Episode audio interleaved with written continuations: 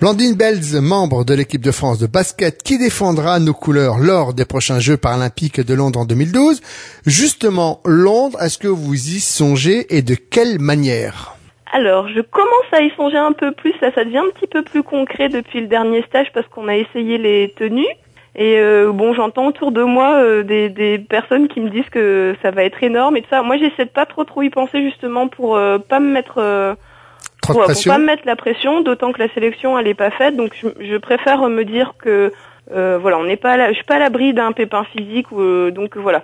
Pour l'instant, je me dis, j'ai des beaucoup de points à travailler pour euh, pour améliorer mon jeu. Donc, je pense surtout à ce que je dois améliorer. Alors justement, quels sont les points sur lesquels vous vous devez apporter une, une amélioration pour être encore être plus performante pour Londres 2012 Alors, le coach, je pense qu'il attend. Enfin, au dernier tournoi d'Hambourg en septembre l'année passée, il m'a montré une joueuse euh, une australienne qui, est très percutante et qui rentre euh, en poste numéro 4 dans la raquette euh, très facilement. Et il m'a demandé de travailler ce point-là. Donc ça, j'essaie de le faire cette année à Clichy, de rentrer percuter tout de suite en tête de raquette pour rentrer toute seule.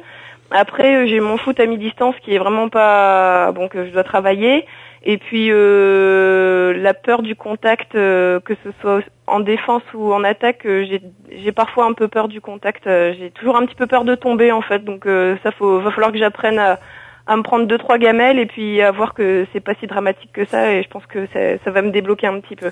Mais justement, est-ce que cette peur de cette peur de la chute n'est pas liée à ce que vous avez vécu et, avec avec votre chute précédente? Euh, je pense qu'il y a un lien effectivement parce que j'ai j'ai peur en fait au moment où je tombe j'ai tendance à sortir euh, une jambe pour me rattraper à me raccrocher à tout ce que je trouve. Euh, alors quand il y a cheveux bras etc j'ai déjà planté des mes griffes dans nombre de joueurs cette année dans le championnat.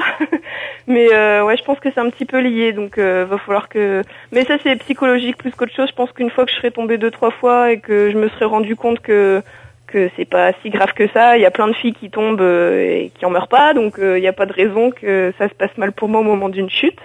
Donc je vais le travailler. Est-ce que vous avez une arme secrète pour vous remonter le moral euh, ou vous motiver quand vous êtes un peu dans le creux de la vague? Par exemple, en, en plein match, ça va pas, vous êtes un peu à côté de la plaque. quel, quel rapport avez-vous avec vous-même? C'est un petit peu compliqué ça. Je, je, j'ai encore un peu, j'ai, je perds vite confiance en moi. Ça, c'est quelque chose aussi qu'il va falloir que je travaille. C'est-à-dire que si je loupe euh, trois, quatre shoots, euh, je vais hésiter après à, à, continuer à les prendre, alors que bon, faut faut pas. Et puis, en fait, euh, ce qu'on nous explique, ben, notamment en équipe de France, c'est d'essayer de rester sur une action positive quand on vient de louper quelque chose. Faut pas s'arrêter au geste qu'on vient de mal faire, mais il faut essayer de tout de suite se remettre un bon geste dans la tête. Et ça, c'est quelque chose sur lequel je travaille, mais qui est encore un petit peu compliqué, parce que bon, quand on en loupe plusieurs, au bout d'un moment, C'est un peu pénible. On, bon, les autres travaillent pour nous, pour nous faire rentrer. On, enfin, on travaille, c'est collectif et quand on a fait le plus dur tous ensemble et que derrière il euh, n'y a pas la finition, euh, c'est, bah, c'est toujours un petit peu rageant. Donc. Euh...